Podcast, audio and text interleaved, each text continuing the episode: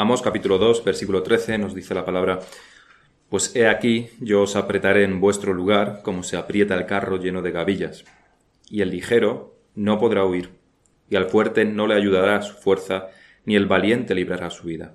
El que maneja el arco no resistirá, ni escapará el ligero de pies, ni el que cabalga en caballo salvará su vida. El esforzado de entre los valientes huirá desnudo aquel día, dice Jehová. Capítulo 3. Oíd esta palabra que ha hablado Jehová contra vosotros, hijos de Israel, contra toda la familia que hice subir de la tierra de Egipto. Dice así, a vosotros solamente he conocido de todas las familias de la tierra. Por tanto, os castigaré por todas vuestras maldades. El pueblo de Israel fue un pueblo rebelde. Podemos extrañarnos de su rebeldía y queja y pecado y murmuración desde que, desde el mismo momento en que Dios los sacó de Egipto. Nos sorprendemos por lo que leemos y está bien que nos sorprendamos, debemos realmente sorprendernos de la insensatez del pecado de Israel. Porque el pecado siempre es insensato, el pecado siempre es irracional. Normalmente, y esto lo vemos eh, cuando estamos leyendo la Biblia, normalmente esto del pecado, esto de lo que hacía Israel, es como comprar un billete de 5 euros con un billete de 100 es irracional, no tiene ningún sentido. Esto es el pecado, irracional.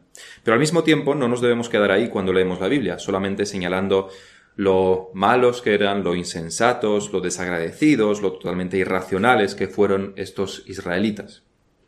Hay un segundo paso que debemos dar, que es meditar sobre la raíz, sobre la fuente de su pecado, y después identificarlo con nosotros mismos, porque la raíz del pecado está en el corazón y nosotros tenemos el mismo corazón que los israelitas.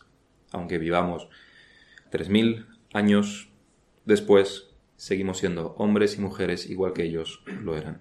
El pecado sigue en nosotros. Además, en palabras del apóstol Pablo, en 1 Corintios 10, les decía el apóstol a los corintios, ni murmuréis como algunos de ellos, refiriéndose a los israelitas, murmuraron, murmuraron y perecieron por el destructor. Y estas cosas les acontecieron como ejemplo, como ejemplo, y están escritas para amonestarnos a nosotros. Así que hay dos cosas, estas cosas ocurren, ocurrieron en la historia como ejemplo para nosotros y además fueron escritas, ¿verdad? Y tenemos las escrituras para amonestarnos a nosotros. Tiene este doble propósito, que es, que es uno mismo, realmente. Sobre la rebeldía de Israel no tenemos ninguna duda. Dios tampoco tenía ninguna duda sobre su gran rebeldía, ni Moisés. Si buscamos en nuestras Biblias, o en, digitales quiero, quiero decir, la palabra rebelde nos aparecerá, sobre todo en los primeros libros, pero en las escrituras en general, una cantidad bastante asombrosa, una cantidad escandalosa de veces. Rebelde. Y siempre se está refiriendo a Israel muy pocas veces se refiere a las naciones. Y eso sin contar, por supuesto, con todos los sinónimos y las acusaciones donde no se dice explícita, donde no se usa esta palabra explícitamente. Y la práctica mayoría de veces se refiere eso, al pueblo de Israel, al pueblo de Dios. en Deuteronomio, es donde más explícitamente se menciona esto en el Pentateuco. Moisés les declara directamente en el capítulo 9:24, rebeldes habéis sido a Jehová desde el día que yo os conozco. Y Moisés no se equivoca. Pero también a Moisés y a Aarón se les culpa de rebeldía por lo ocurrido en Meriba, precisamente cuando Moisés se hartó de esta rebeldía de Israel. Y entonces también Dios les dice que ellos, Moisés y Aarón, también fueron rebeldes y por tanto no entrarían en la tierra prometida, igual que los israelitas. Aquí a Moisés le ocurrió precisamente lo, sobre lo que debemos guardar nosotros, señalar y denunciar el pecado de otros sin tener cuidado del pecado de nuestro propio corazón, porque muy fácilmente detectamos el pecado de los demás, como decíamos, y muy difícilmente nos cuesta bastante detectarlo en nosotros mismos, y además nos creemos justificados, nos creemos superiores, nos creemos más santos porque condenamos el pecado en otros. Eso es lo que el Señor Jesús quiere destruir, esta noción esta de superioridad es lo que quiere destruir en el Sermón del Monte, un pecador en Mateo, en Mateo capítulo 7. Un pecador recurrente se cree superior cuando condena el pecado de otro. Porque tenemos dos opciones. Si pecamos a propósito, o más bien si no nos arrepentimos de nuestros pecados, podemos o bien aguantar los pecados de los demás, o bien denunciar los pecados de los demás. Tenemos dos opciones. Si, no nos arrepentimos de nuestros pecados, estamos en pecado, podemos o callarnos cuando vemos que los demás pecan, o denunciar el pecado de los demás.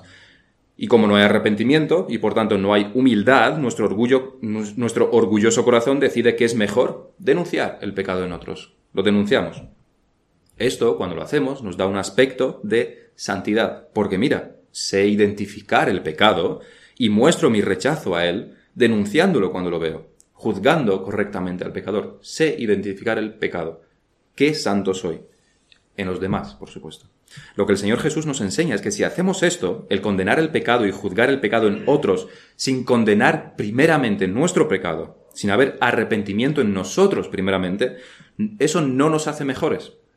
No demuestra que somos más morales, sino que solamente demuestra que somos peores que si solamente fuéramos pecadores. Somos más dignos de condenar. Y seremos, de seguro, condenados por el Señor. Y hay también la diferencia entre los fariseos y los publicanos que vemos este, este enfrentamiento en la vida del Señor. Los fariseos estaban a eones de distancia del arrepentimiento porque en su corazón, por lo menos, eran, por lo menos en su corazón, eran profundamente pecadores, pero su pasatiempos favorito era despreciar a los demás. El pecado de los demás, pero nunca el suyo. Los publicanos, por otro lado, estaban cerca del arrepentimiento porque se sabían pecadores y no juzgaban, no se atrevían a juzgar a los demás. Estaban cerca del arrepentimiento porque buscaban a Jesús. El espíritu de juicio que tenían los fariseos es un muro que nos separa de Dios. Siempre es así. Nos, para, nos separa del arrepentimiento. Y este espíritu de juicio da igual que sea hacia tu mujer, hacia tu marido, hacia tus hijos, hacia tus padres, hacia tu vecino o también hacia Israel, de todo lo que tenemos leemos en las escrituras. No porque los israelitas estén muertos, entonces los podemos juzgar con maldad, antes de juzgarnos a nosotros mismos. ¿Y cómo no juzgar con maldad? ¿Cómo no juzgar con maldad? Porque al fin y al cabo debemos juzgar. No podemos no juzgar. El secreto es, nos dice el Señor Jesús, juzgarnos a nosotros mismos primero. Ese es el secreto del juicio sin maldad. La solución nunca es entrar en el relativismo donde se entra muchas veces de, bueno, todos somos pecadores y entonces nadie tiene la culpa de nada y por tanto todos somos buenos. Decía alguien que si una palabra significa todo, si una palabra puede tener cualquier significado, entonces esa palabra no significa absolutamente nada. No puedes saber lo que significa, porque significa todo. Si tenemos la actitud de todo de, bueno, todos somos pecadores, entonces en realidad en la práctica consideramos que nadie es pecador. Tratamos a todo el mundo como si no lo fuera, sobre todo a nosotros mismos.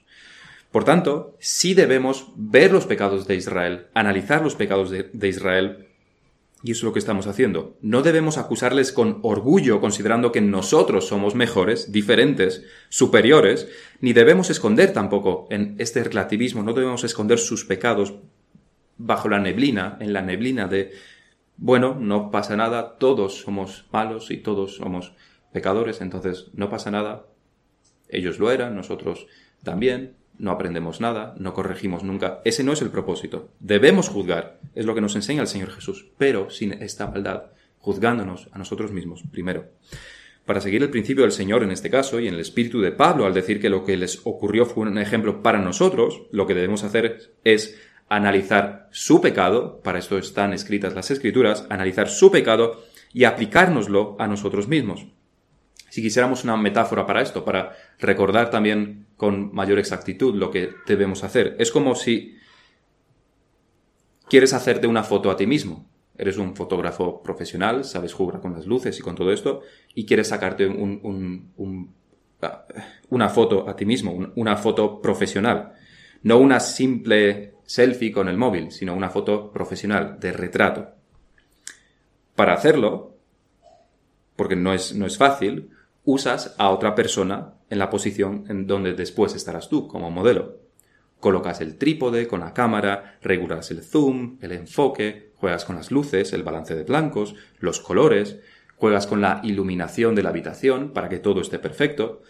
Y cuando ya lo tienes todo, cuando ya lo tienes todo regulado, quitas a esa persona al, y te pones tú mismo ahí. Y la foto te la sacas a ti.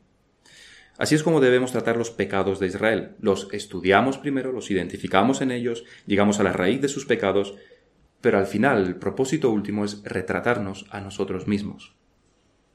Ellos son el modelo, nosotros somos el sujeto. La foto, al fin y al cabo, nos la tenemos que hacer a nosotros mismos. En este sermón vamos a ver dos puntos. Primeramente la condenación de Israel, del versículo 13 al 16, y después los grandes requerimientos del privilegio de la salvación, que son los versículos 1 y 2 del capítulo 3. Así que vamos a estudiar estos versículos del capítulo 2, versículo 13, hasta el capítulo 3, versículo 2. En los versículos 3, del 13 al 16 tenemos el resultado de estos pecados de Israel que ya veíamos en el sermón anterior. Se listan los pecados de Israel, los graves pecados de Israel. El resultado de estos pecados, por supuesto, no puede ser otro que la condenación, el castigo que Dios les impone. Ese es el resultado natural. 2.13, pues he aquí, yo os apretaré en vuestro lugar, como se aprieta el, el carro lleno de gavillas. El ligero no podrá huir, todos serán destruidos. No habrá ninguno que, no habrá ninguno que, que resista, y algunos se salvarán, pero nos dice el último versículo, el 16, que huirá desnudo, incluso este, sin nada. Y eso del castigo no puede ser de otro modo. El pecado por el cual no hay arrepentimiento siempre trae castigo. Y el que forma parte de la misma unidad que los versículos anteriores lo vemos también por el pronombre yo aquí. Es el resultado natural y lo vemos también por este pronombre personal yo que también se utiliza en los versículos anteriores. Empezando el versículo 9, dice, yo destruí al amorreo. El Señor está hablando en primera persona en el versículo 9. Empieza a hablar en primera persona ahí. Y se sigue utilizando desde entonces la primera persona del singular. Dios está hablando. Dios está condenando. Y lo hace claro, de manera clara, y pone el acento en que es Él mismo quien hace esto. Dios fue Él mismo quien destruyó al amorreo. Y esto quiere decir dos cosas. No fue por, eh, no simplemente ocurrió como un evento al azar, pero también quiere decir que no fue Israel quien lo destruyó. No fue Israel, fue Dios. No fue su gran, la gran fuerza de Israel, ni, su, ni el gran número de Israel que consiguió vencer a los cananeos. Porque ellos no tenían ni una cosa, no tenían ni la fuerza ni la otra. Tampoco tenían el número suficiente. Fue, fue Dios. Y eso es también lo aterrador de esto, porque Dios destruyó a los habitantes de Canaán y los destruyó por sus pecados. Los aniquiló porque el vaso de sus pecados se había colmado, había llegado al colmo, como leemos en Génesis. La parte aterradora es que Israel no es mejor que esas naciones que antes vivían en la tierra. No es mejor. Se corrompieron de igual manera.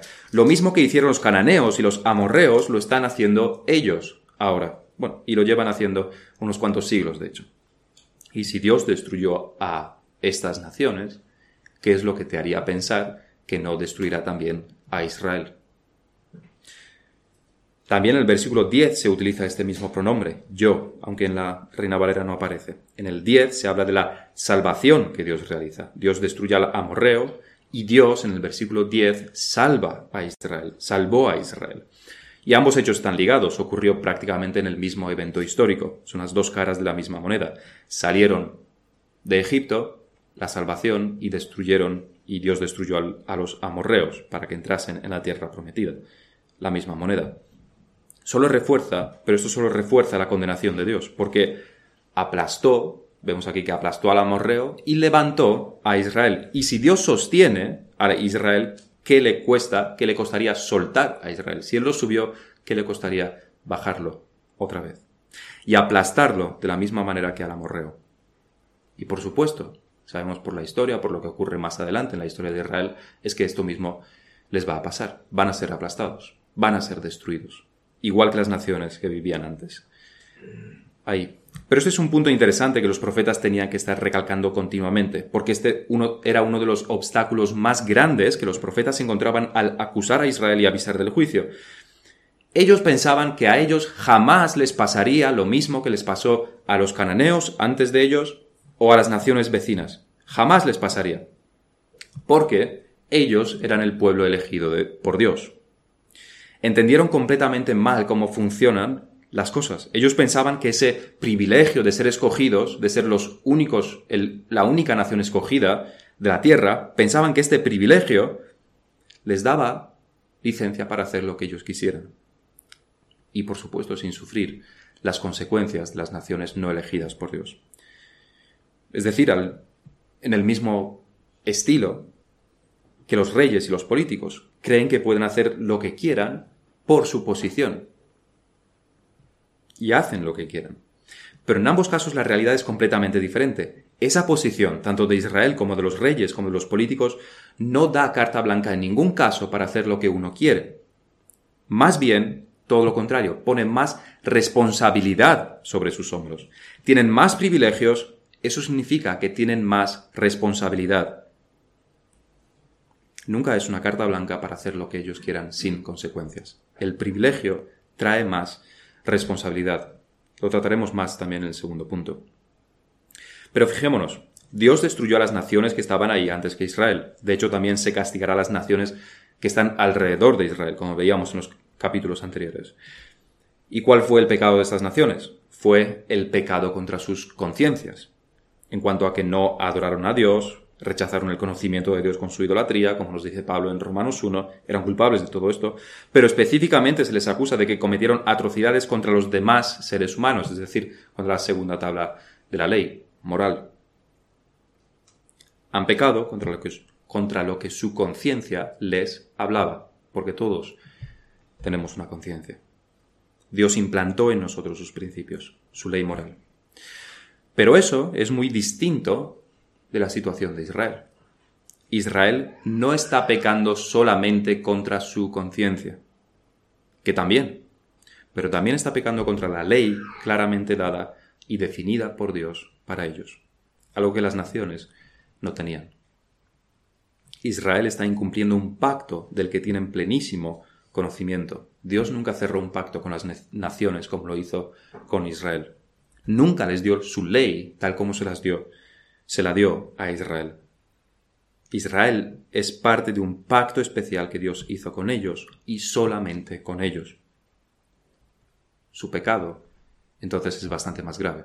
Están pecando contra su conciencia, pero están pecando también contra la ley específica, claramente definida que Dios les dio y contra el pacto que Dios cerró con ellos que son realmente la misma cosa. Y en este castigo que se les anuncia, no es que Dios se haya hartado de Israel por sus pecados y ahora esté frustrado y desesperado, así que, así como les puede pasar a los padres cuando sus hijos continuamente se rebelan y no obedecen. Dios no se harta en esa manera. El modo de actuar de Dios siempre es en base al pacto. El castigo que se, anuncia para Israel no es algo extraoficial, algo que se le ocurre a Dios en ese mismo momento. No es una cosa nueva que Dios se inventa porque ya no puede lidiar con esto y ya se harta, ya explota. Es que esta cláusula de la, del castigo existía en la definición del pacto. Dios está cumpliendo el pacto al castigarlos, no incumpliéndolo. En este pacto, en este contrato podríamos decir que Dios hace con Israel las condiciones estaban muy, muy claras. Si obedeces, serás bendito. Si no obedeces, serás maldito. Eso se encuentra en Levítico 26 y también en Deuteronomio 28, entre otros pasajes también más cortos. El texto de Levítico nos dice, es 26, versículo 3, si también podéis abrir las, las Biblias, porque vamos a leer un poco sobre este capítulo. Levítico 26, versículo 3. Lo que también nos muestra que Levítico no es todo ceremonias y que nos puede aburrir bastante, sino que también hay capítulos bastante, bastante interesantes. Levítico 26.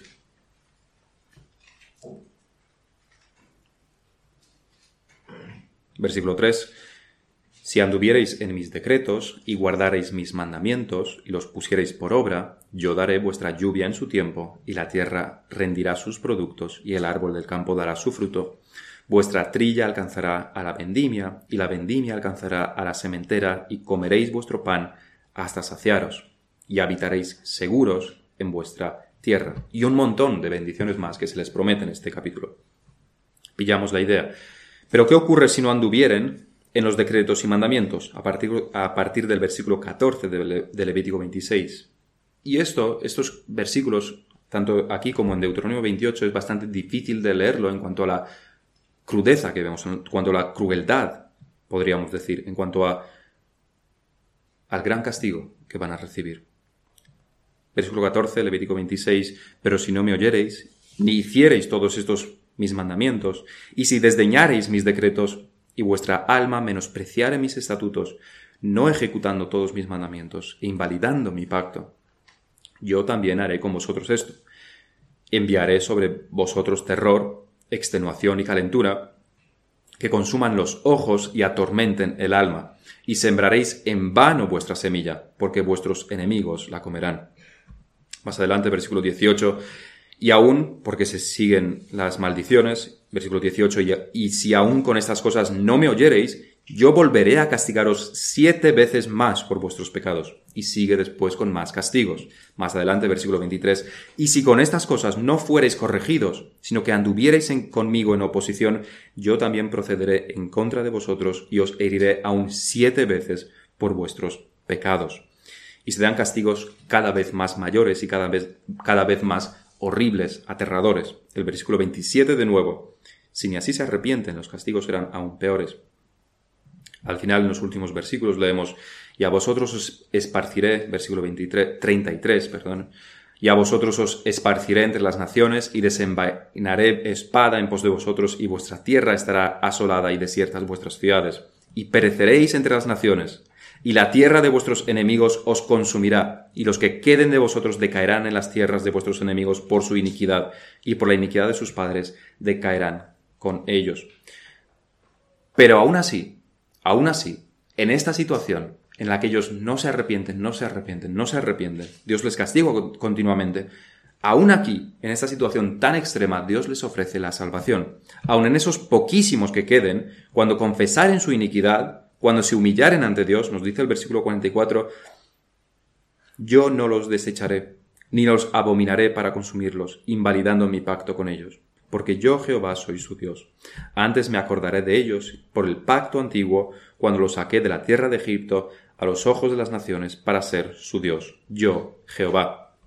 Así vemos como los castigos que se anuncian no se deben al capricho de un Dios inestable, sino al obrar de un Dios que siempre cumple sus promesas, sus promesas tanto de bendición como de maldición.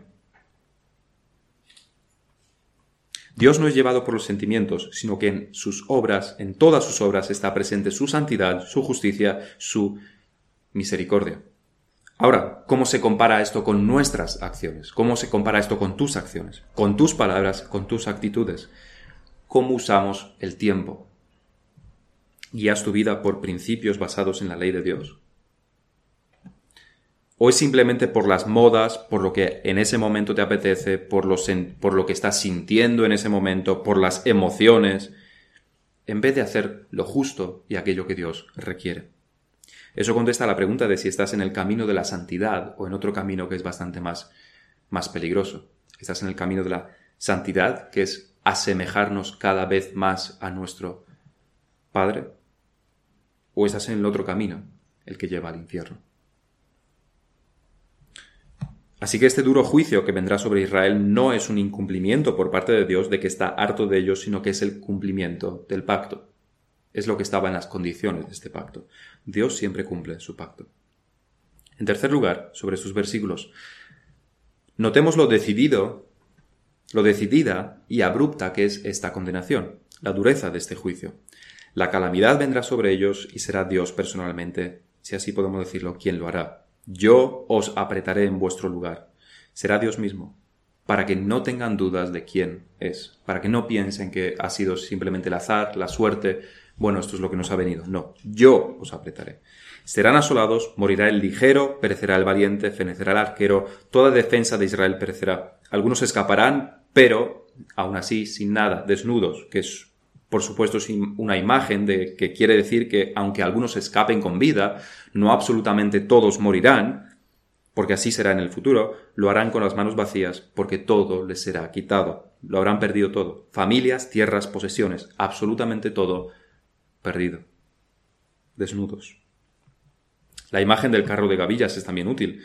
Las gavillas, que no tenían idea de lo que significaba, son los sarmientos, cañas, mieses, ramas, hierba que se recoge del campo y se lleva a otro lugar, o para quemarlo, o para otros asuntos.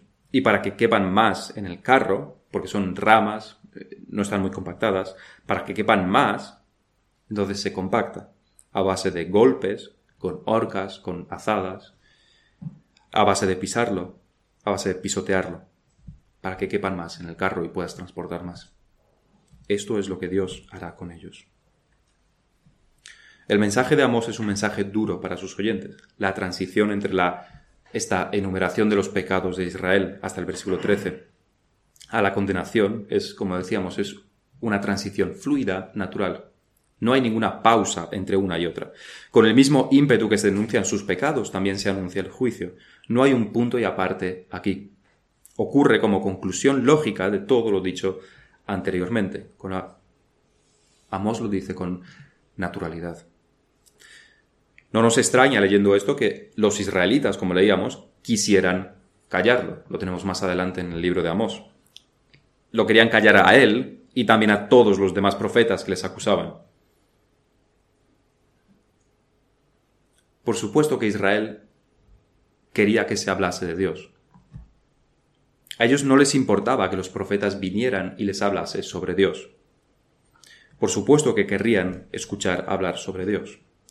Si solamente se les contara historias de cómo Dios los salvó de Egipto y cómo entraron victoriosamente en Canaán, estarían, por supuesto, escuchando todo el día. No tendrían ningún problema en escuchar a los profetas si estas cosas, si se les contaran estas cosas. Mira qué bien, mira lo especiales que somos como pueblo de Israel. Ya lo sabíamos, pero cuenta más, amos, contad más, profetas, contad más porque nos gusta escuchar esto. Y lo mucho que les gustaría escuchar las historias de jueces, sobre lo fuerte que era Sansón, sobre cómo vencieron sus enemigos, eso sería estupendo. Un gran entretenimiento les gustaría bastante. De hecho, llamarían a más profetas, los que están en Judá también, los llamarían a ellos también para que siguieran exponiendo estas cosas. Reforzaría su ya buena opinión sobre, sobre sí mismos. Pero claro, la realidad del mensaje de los profetas es más bien distinta. La realidad es que la palabra de Dios es una espada que corta y los cortes duelen. La palabra condena, hace daño, hiere.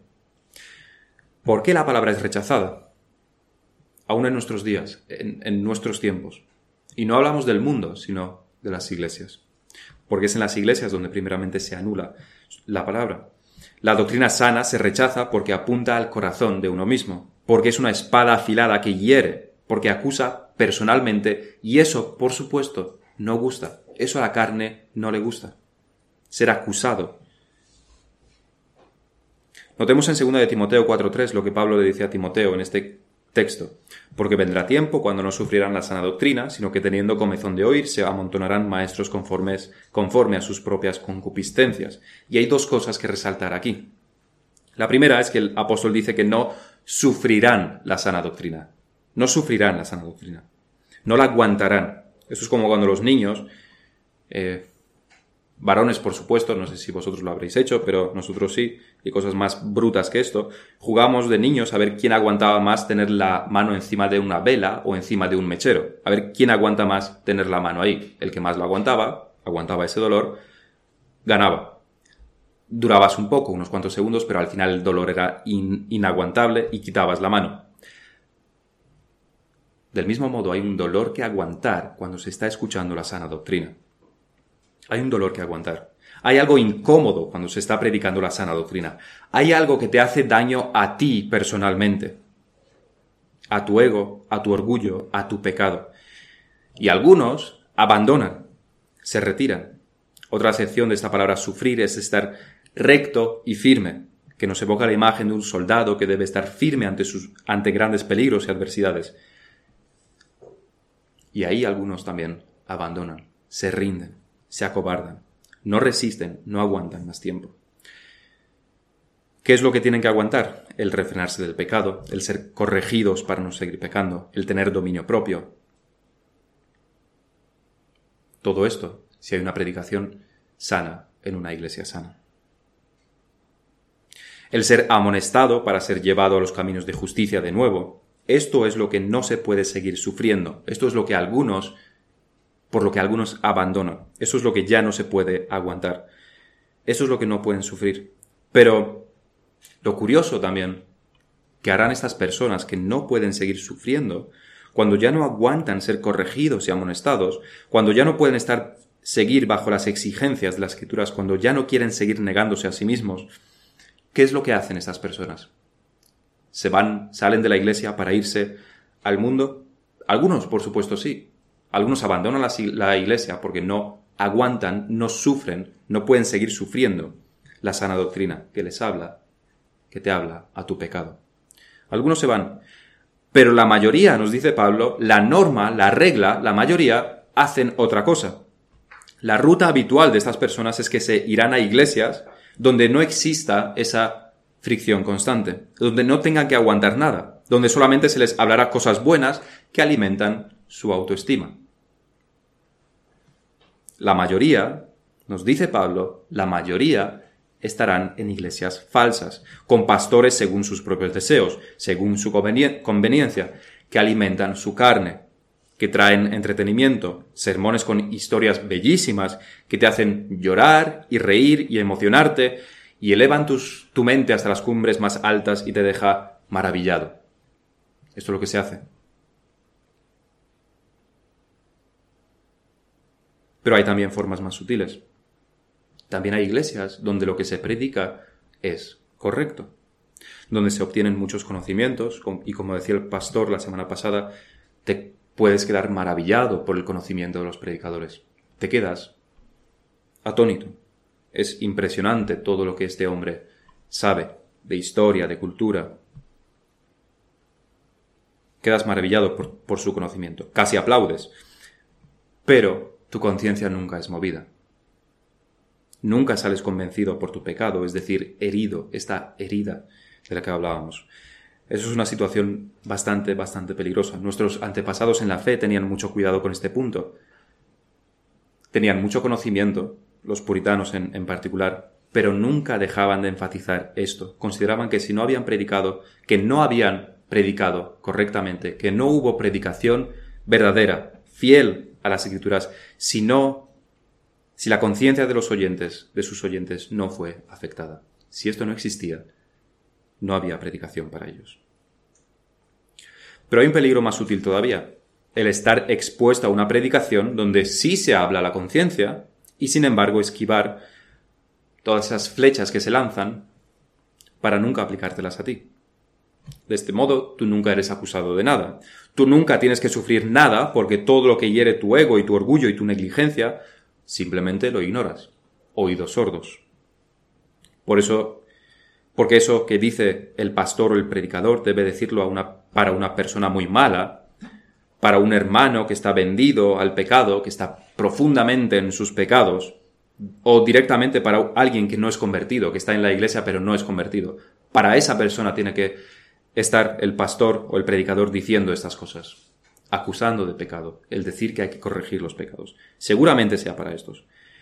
Pero nunca lo dice por ti ni para ti. Nunca te habla a ti en particular. Siempre es para otros. Eso no les ocurrió a los oyentes de Amos en este caso, porque sí se escandalizaron por su mensaje y lo quisieron expulsar de sus tierras para que no siguiera hablando porque les incomodaba bastante. Pero sí les pasó a otros profetas. Por ejemplo, al profeta Ezequiel. En el capítulo 33 de Ezequiel leemos, versículo 31, y vendrán a ti como viene el pueblo, y estarán delante de ti como pueblo mío, y oirán tus palabras, y no las pondrán por obra. Oirán tus palabras, y no las pondrán por obra. Antes, hacen halagos con sus bocas, que bien has predicado, maravilloso, aplauden. Y el corazón de ellos anda en pos de su avaricia. Y aquí que tú eres a ellos como cantor de amores, hermoso de voz y que canta bien, y oirán tus palabras, pero no las pondrán por obra. Nunca afecta a sus conciencias, lo rechazan. Hablas muy bien, eh, me gusta cómo predicas, estupendo, genial, pero jamás afecta a tu conciencia. Jamás tú personalmente eres acusado por aquello que se dice desde el púlpito. Tengamos cuidado de no estar en la misma situación, porque ese, ese es el camino al infierno. Nuestro segundo punto se centra en los versículos 1 y 2 del capítulo 3. La disciplina del Señor, la disciplina del Señor. Nos dicen, capítulo 3, versículos 1 y 2, oíd esta palabra que ha hablado Jehová contra vosotros, hijos de Israel, contra la familia que hice subir de la tierra de Egipto. Dice así, a vosotros solamente he conocido de todas las familias de la tierra, por tanto, por tanto, os castigaré por todas vuestras maldades. El primero de los principios que debemos extraer de este versículo y que lo mencionamos también en el primer punto es el siguiente. A quien mucho se le da, mucho también se le requiere. Y este es un principio que merece la pena recalcar, porque es un principio universal que aplica a todas las esferas de la vida. Aplica en lo espiritual, aplica en la iglesia, aplica en el trabajo, aplica en la familia. Eso se desprende de esos versículos porque en el primer versículo, en el primer versículo se les recuerda el favor de Dios, la misericordia de Dios para, e, para con ellos. Os hice subir de la tierra de Egipto. Dios les dio la salvación. En el segundo versículo es todavía más patente por esta cláusula, por tanto. Aquí en el versículo 2 tenemos dos acciones. A vosotros solamente os he conocido, que es una acción pasada, y una acción futura. Os castigaré. El enlace o la relación entre estas dos acciones, la pasada y la futura, es el por tanto. La acción futura, el castigo, ocurre porque ocurrió la primera. A ellos les conoció solamente. Hay castigo porque les conoció. Por supuesto, eso no significa solamente que Dios tuvo información sobre ellos. Solamente a ellos los conoció. Dios tuvo información sobre ellos. Conocer significa mucho más que eso en las escrituras, mucho más que eso. Es una relación personal que presupone también un pacto. En Génesis se nos dice que Adán conoció a Eva en cuanto a las relaciones matrimoniales y se repite bastante, bastantes veces a lo largo de las escrituras esta expresión, el conocer. Es un conocimiento personal, profundo, íntimo. Y también se repite en el Nuevo Testamento, donde se utiliza en el mismo sentido que en Génesis, en cuanto a José y María lo vemos, pero también en el sentido de la relación de Dios con su pueblo. En Romanos 8, por ejemplo, y en otros pasajes. Romanos 8, 29, conocemos este versículo, porque a los que antes conoció, también los predestinó para que fuesen hechos conformes a la imagen de su Hijo, para que Él sea el primogénito entre muchos hermanos. Dios hizo el pacto de, salvación para su pueblo antes de la fundación del mundo antes de la creación. Y tengamos esto en cuenta, fue una decisión unilateral, porque simplemente no existíamos. Y no abarcó a toda la raza humana, sino solamente a unos, es lo que nos está diciendo Pablo aquí en, en Romanos 8.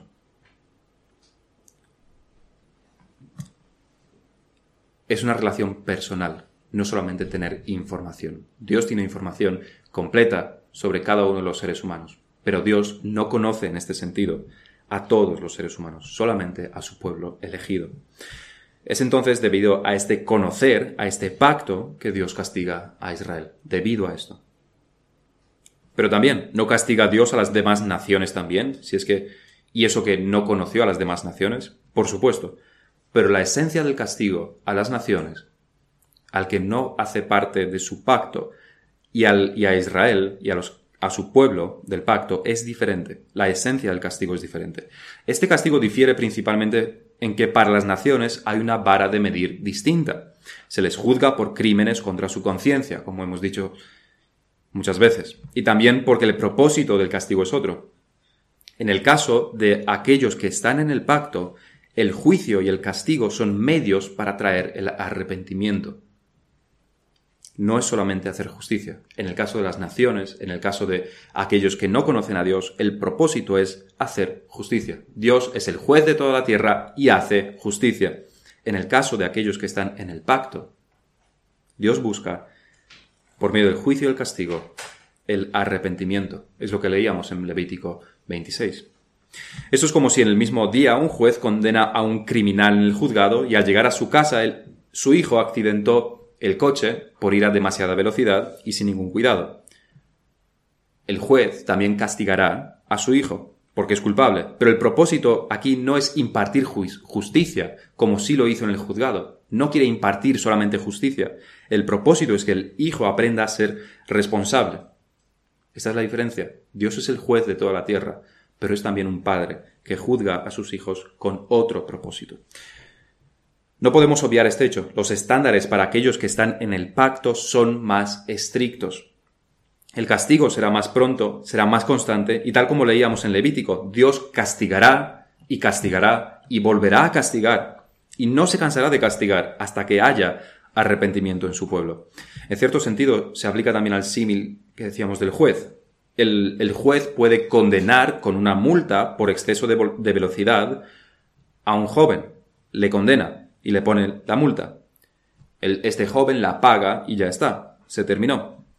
Pero si es su hijo, no solamente que debe pagar la multa, sino que también será castigado cuando llegue a casa sin coche probablemente durante mucho tiempo, sin salir durante, durante un largo rato, porque es su hijo. Porque el propósito es algo más que justicia. El hijo recibe más castigo en ese sentido que el que no es su hijo. Doble castigo.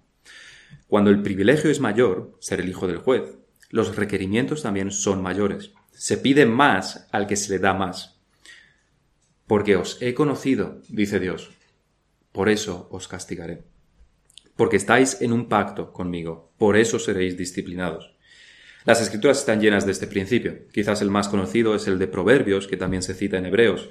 Hijo mío, no desprecies la disciplina del Señor, ni desmayes cuando eres reprendido por él, porque el Señor al que ama, disciplina, y azota a todo el que recibe por hijo. Si soportáis la disciplina, Dios os trata como a hijos, porque ¿qué hijo es aquel a quien el Padre no disciplina? Y fijaos que aquí no dice qué padre es aquel que no disciplina. No, es, no, quiere, no está hablando sobre qué tipo de padre es aquel que no disciplina a sus hijos, sino qué tipo de hijo es aquel que no es disciplinado por su padre. La respuesta claramente es que es un hijo bastardo, es decir, no es su hijo, no lo ama, porque la disciplina es amor, no es mera, fría retribución. El padre quiere el bien para su hijo y el camino es la disciplina. Cómo se materializa este amor de un padre hacia los hijos es a través de la disciplina. Lo cual debe también hacernos pensar en el temor de Dios. Normalmente no se habla de esto en las iglesias porque Dios, se nos dice, es un Dios de amor, todo es rosa, todo es maravilloso. ¿Cómo vas a hablar de, de temor en relación a Dios? Dios es como un abuelo regordete que está en su silla mecedora, con una sonrisa siempre lista para sus nietos. Y hagan lo que hagan, Él siempre les tratará bien. Pero porque no es su deber ni su responsabilidad disciplinarlos, es el abuelo. Lo que muchos cristianos no han, entendido todavía es que Dios no es el abuelo, no es nuestro abuelo. Dios es nuestro Padre. Y hay padres que no cumplen su deber hacia sus hijos, eso seguro. Pero Dios no es esa clase de Padre. Debemos tener un temor santo hacia Dios, como Padre, como Dios, como Creador, como sustentador. Se recita muchas veces el versículo de en el amor no hay temor. Y por supuesto es completamente cierto. No debemos temer el castigo divino si estamos en el amor de Dios. No debemos temerlo, porque tenemos un Padre justo. Dios no hay nada que temer cuando estamos en el amor de Dios. Nada que temer. Dios no castigará injustamente, nada que temer. Pero estamos hablando de cuando te has salido de ese círculo del amor, cuando no estás amando a Dios, sino que persigues tu pecado. En esa situación debes temer el castigo de Dios. Debes temer la disciplina de Dios.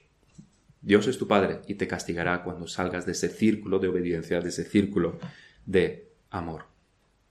La disciplina de Dios es más constante y más incansable para sus hijos, porque el privilegio es mayor, lo que se requiere de nosotros también es algo más.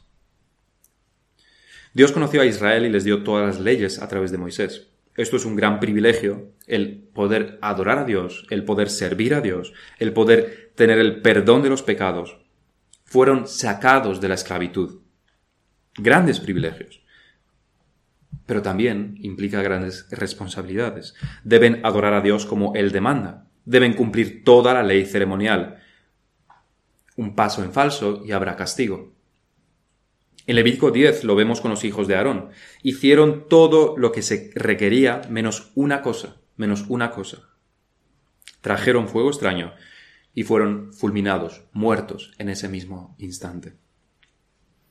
Pero eso no les ocurría a los sacerdotes de Egipto, ni de Canaán, ni a los sacerdotes de todas las religiones falsas.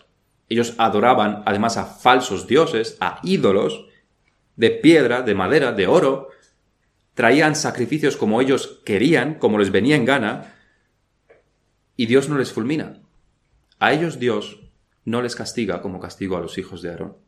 El estándar para los hijos de Dios y para los demás es otro. Hay mayor mayores requerimientos. Dios no castigó específicamente a las naciones vecinas por la prostitución de los templos, por ejemplo, pero sí a Israel. El Señor Jesús nos enseña esto en varios lugares. También este gran principio, porque está, está constantemente en las Escrituras. Uno de ellos es en Lucas 12:47, en una de sus parábolas. Dice aquel siervo que conociendo la voluntad de su Señor no se preparó, ni hizo conforme a su voluntad, recibirá muchos azotes. Mas el que sin conocerla, no conocía la voluntad, no tenía todos los detalles de la voluntad de su Señor, hizo cosas dignas de azotes.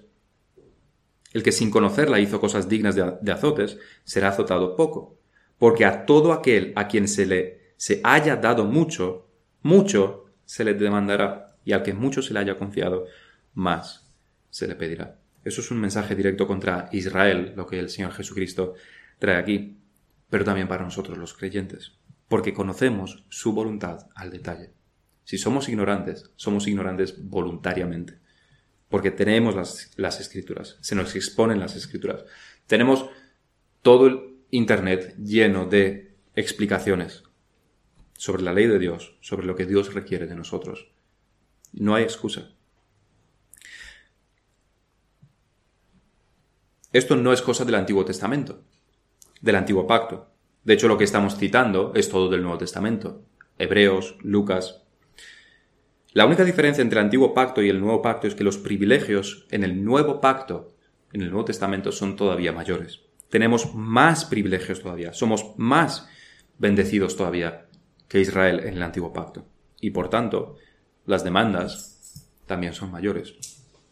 Leamos la introducción del Sermón del Monte, el versículo 20. Porque os digo que si vuestra justicia no fuere mayor que la de los escribas y fariseos, no entraréis en el reino de los cielos. Muchos cristianos creen que la diferencia entre el antiguo pacto y el nuevo pacto es que, como el antiguo pacto era muy difícil de cumplir, que no podían cumplirlo los israelitas, entonces Dios instauró el nuevo pacto, que ya no es por obras, ya no hay tantas ceremonias, instauró el nuevo pacto porque es más fácil de cumplir. Eh, era muy difícil, no lo podían cumplir. Entonces Dios se inventó algo bastante más fácil de cumplir. Todo lo contrario, todo lo contrario. Los requerimientos en el nuevo pacto son mayores porque los privilegios son mayores. Es que es un mejor pacto. No es un pacto más fácil, es un mejor pacto. El autor de los Hebreos recoge esto de manera magistral porque es el tema del libro, como el pacto el nuevo pacto es mayor que el antiguo pacto, como Jesucristo es mayor que Moisés y que los, eh, y que los profetas y, todo lo demás. El nuevo pacto es mejor. En el capítulo 12, 18 nos dice, porque no os habéis acercado al monte que se podía palpar y que ardía en fuego, a la oscuridad, a las tinieblas y a la tempestad. Versículo 25, mirad que no desechéis al que habla, porque si no escaparon aquellos que desecharon al que los amonestaba en la tierra, y se refiere aquí a Moisés, se refiere aquí a este monte físico, dice, mucho menos nosotros, mucho menos nosotros, si desecharemos al que amonesta desde los cielos. El antiguo pacto tenía como base la sangre de machos cabríos, de varios animales. Esa era la base del pacto. Pero el nuevo pacto tiene como base la sangre del Señor Jesús. El privilegio es infinitamente mayor, infinitamente mayor. Si los que despreciaron el pacto de Moisés fueron castigados, ¿qué habrá de nosotros si despreciamos el pacto del Cordero? Un privilegio mayor implica unos mayores requerimientos. Y terminemos meditando en, estas dos cosas. La primera, que es lo que acabamos de mencionar, si has sido salvo por la sangre de Jesucristo, lavado de tus pecados, justificado por medio de la fe, hecho santo, ¿cómo es tu vida? ¿Crees ¿Has tenido alguna vez este pensamiento de porque eres salvo, entonces tienes más licencia para no cumplir responsabilidades? Porque tienes el perdón de Dios, ¿crees que entonces puedes pecar más? Porque Dios es tu Padre, entonces te puedes relajar en tus responsabilidades. Yo sé, estoy seguro de que sí he sido culpable de esto en algún momento de mi vida. Porque hay tan gran perdón. Entonces, naturalmente, nuestro corazón engañoso también cree que también tenemos más licencia para pecar. Dios nos perdonará, dice nuestro maligno y malvado corazón. En segundo lugar, aquello que decíamos sobre la dureza de este mensaje de Amós, ¿en qué posición estás tú? Si en esta iglesia estamos predicando la conciencia, y por la gracia de Dios mejoraré también en este aspecto, pero si se predica la conciencia, te afecta a ti realmente, te está afectando a ti personalmente, a ti en particular. O de otra manera, tienes algo que soportar en esta iglesia. La palabra está tratando tu corazón, tu pecado, te hiere. Es lo que debe hacer. Eres molestado por la predicación en el sentido de que te saca de la relajación moral de tus actitudes pecaminosas, de que te disciplina en cuanto a tus responsabilidades. ¿Tienes algún ejemplo de que esto haya ocurrido? ¿Estás soportando algo en esta iglesia? Porque debe, debe ser así. El propósito de todo esto, por supuesto, es el arrepentimiento. Ese es el propósito, el poder ver nuestro pecado. Eso es lo que se busca. Eso es lo que Amós está buscando, que vean su pecado. El poder ver nuestro pecado y confesarlo al Señor y aborrecer nuestro pecado para no hacerlo más. El propósito de la predicación no es llenar nuestras cabezas. El conocimiento es necesario, pero no es suficiente. La palabra nos debe hablar a nuestras conciencias. Debemos aplicarlo y eso debe ser una disciplina nosotros mismos a nuestras conciencias. Vamos a terminar en oración. Padre nuestro que estás en los cielos, te damos gracias por el mensaje de Amós, te damos gracias por el mensaje que continuamente vemos en las escrituras como tú aborreces el pecado, como tú castigas el pecado, pero sobre todo porque vemos como tú, aun en medio de esa situación, a aquel que es tu pueblo, aquellos que somos, que creemos en ti, a aquellos que nos has llamado, predestinado, que tú buscas con el castigo nuestro arrepentimiento, para que vengamos a ti,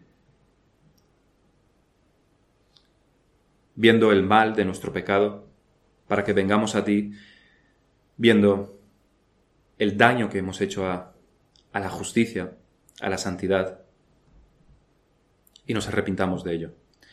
Te damos gracias porque tú a través de los castigos, a través de la disciplina obras de esta manera para que vengamos a ti en arrepentimiento. Y te queremos pedir que tú nos ayudes a que, debido a estos, a este gran pacto, a este mejor pacto, a este perfecto pacto, que es el nuevo pacto, que debido a esto también nuestras vidas sean excelentes, que nuestro esfuerzo sea constante, que siempre cumplamos nuestras responsabilidades con excelencia para que de esta manera te podamos servir a ti y no despreciemos este gran pacto que tú has hecho con tu pueblo. Te lo pedimos y te damos gracias por todo en el nombre del Señor Jesús. Amén. Amén.